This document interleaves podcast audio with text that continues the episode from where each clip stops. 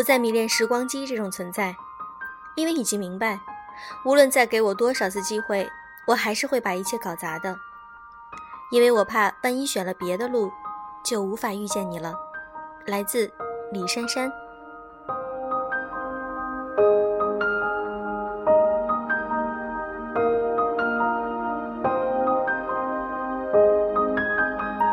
用声音触碰心灵，各位好，欢迎大家收听优质女纸必修课，我是小飞鱼。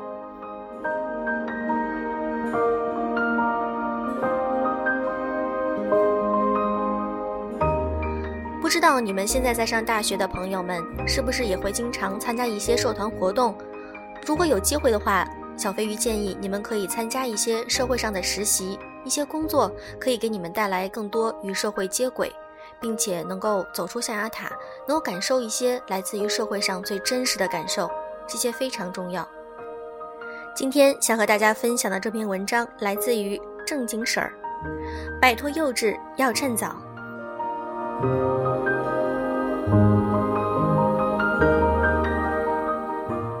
我上大学的时候，同寝室的女生在新东方做兼职，最开始的时候，她一周只去两次。一个月挣八百块钱，经常看见他背着很大的包出去，里面装着各种各样的考试卷、资料和电脑，然后又背着很大的包回到宿舍。我们有一次夜聊，问到他，一下课就跑出去赚钱，一个月能赚多少？他说挣八百。我们宿舍都是城市小资产阶级后代，平时里有父母供着吃喝不愁，虽然嘴上没有说什么，心里觉得。切，这么点钱，这么拼干嘛呀？父母花钱给你读书，是让你出去不务正业的吗？这是我们经过讨论后达成的逻辑，而且我们觉得自己很正确。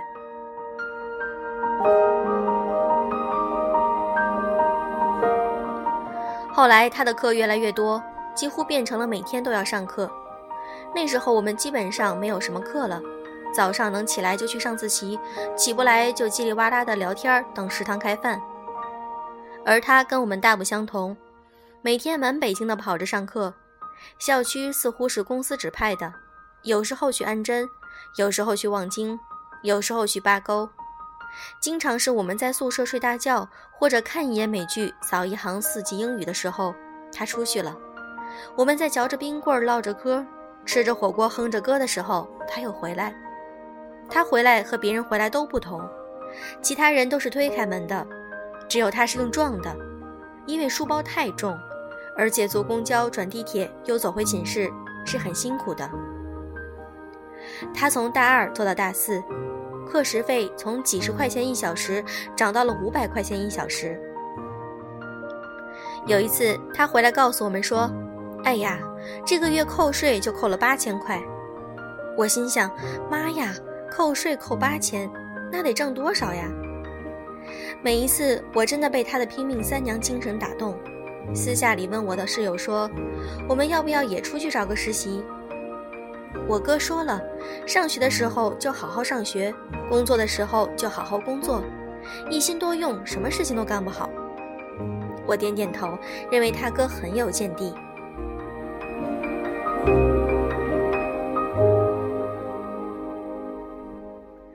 回到宿舍后，我们又继续兴致勃勃看美剧，半死不活地翻书本。到了快毕业的时候，最早找到方向的就是那个大学的时候一直在实习的他。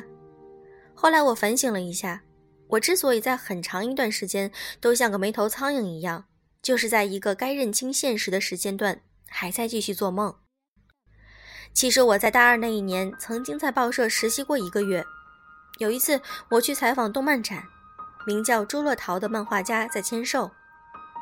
他坐在一张桌子后面，周围用铁栏杆围了一圈儿，粉丝和记者就以栏杆为界，在那里推推搡搡。粉丝想近距离目睹偶像的真容，我们这些记者往前挤着，想要占据一个能够拍到正脸的位置。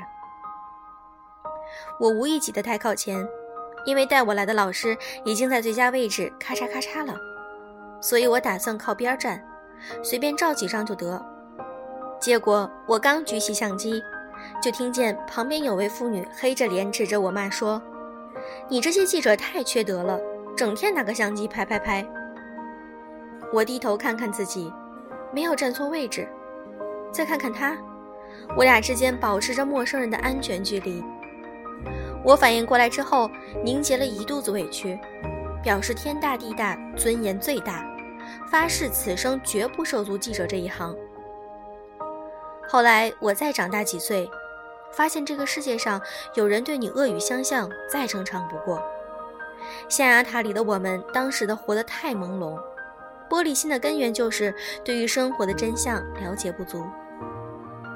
天天在图书馆里看书，是不能够增加对于这个世界某些方面的了解，但是极其有限。要想真正的了解这个世界，还是要和这个世界实在的接触。我建议在上大学的同学在毕业之前一定要找一份实习的工作，时间不要太短，最少不能短过一个月。这样不仅可以了解一些行业是怎么运作的，也可以把多数大学生很慢的生活节奏调整的合理一些，和正常社会生活节奏相匹配。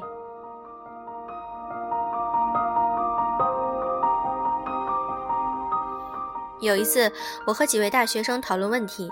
题目大意就是说，北京地铁很拥挤，应该怎么办？有个学生掏出一个小本子，打开之后很认真地念给我听。一般大家都是九点上班，北京地铁应该在七点到八点之间实行错峰收费，在这个时间段上班的票价低一点，鼓励他们早点上班。当时我就错愕了，他可能以为七八点赶地铁已经是很早很早了。他显然没有在早高峰坐过地铁，显然不知道很多上班族通勤都是走对角线，显然不知道五六点起床坐地铁的人太多了。所以和社会脱节必然导致行为和思想的幼稚，这样的人不会走得太远，就是上了路也跑不快。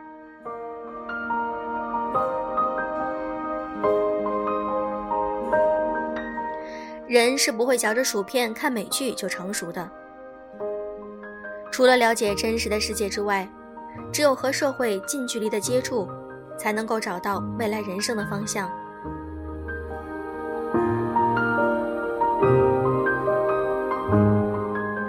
现在问很多大学生以后想干什么工作，都是说要考公务员，要通过司法考试；学历高一点的就说要留校、要出国、要去研究所。这样的回答本身就是没有想象力的表现，但是这很大程度上也不能怪他们，因为很多人在大学期间都只是在书本和连续剧里来感知这个世界，他们对于这个世界丰富性的了解两页纸就写完了。他们也许并不想要这样的生活，可是糟糕的是，他们也想不出要过什么样的生活。于是大学生过得很麻木，不会悲伤，不会感动。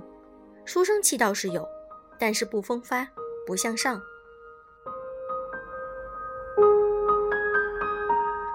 年轻的时候把日子稀里糊涂的过，真的挺可惜的。所以，我希望年轻的朋友从书斋里走出来，多出去走走看看，和不同的人聊天，多了解众生百态。去过了医院，才知道健康的可贵；受过了打压，才知道这个世界公平和投机并存。领教过虚情假意，才知道真心的宝贵。台大教授傅佩荣曾给出了三个问题，把这三个问题回答了，人生便明朗了。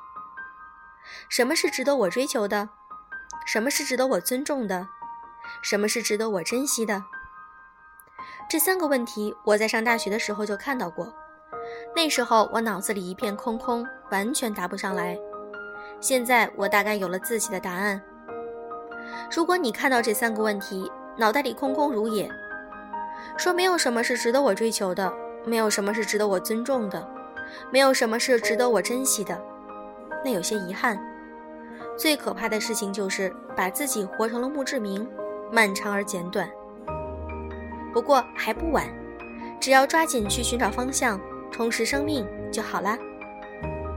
我相信任何时候的努力都不算晚。而且，凡是奋斗过的，必然留下痕迹。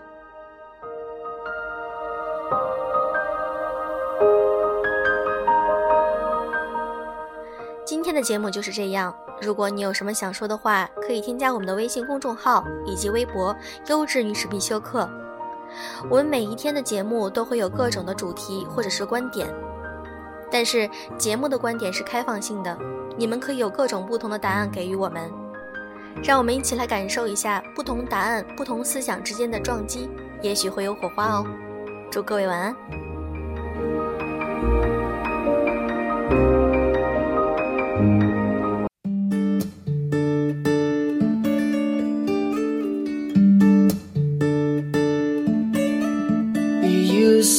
Quite nice for a girl with good looks. And I'm the kind of fella that'll make you feel better when your life gets shook. So give it a chance according to your plans. I bet I'm not number one on your list to kiss But please understand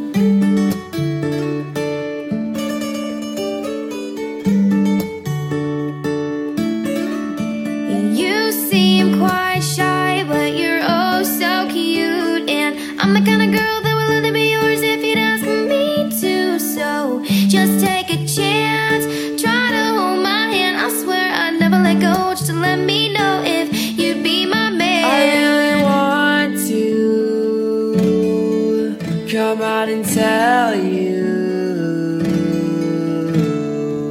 Oh, darling, I love you so. If you'd ask me for my heart, there's no way that I'll say no. Oh, darling, just take a chance, please. So we can stay together till hell starts to freeze. You seem quite right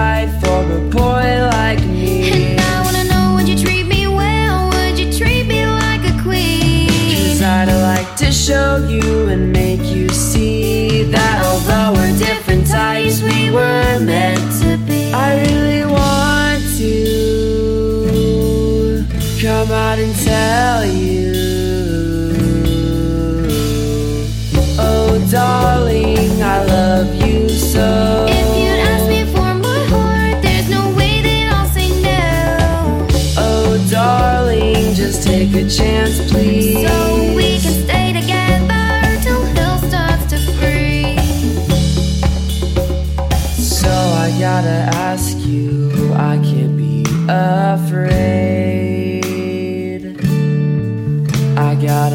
Take a chance at a love, so what do you say?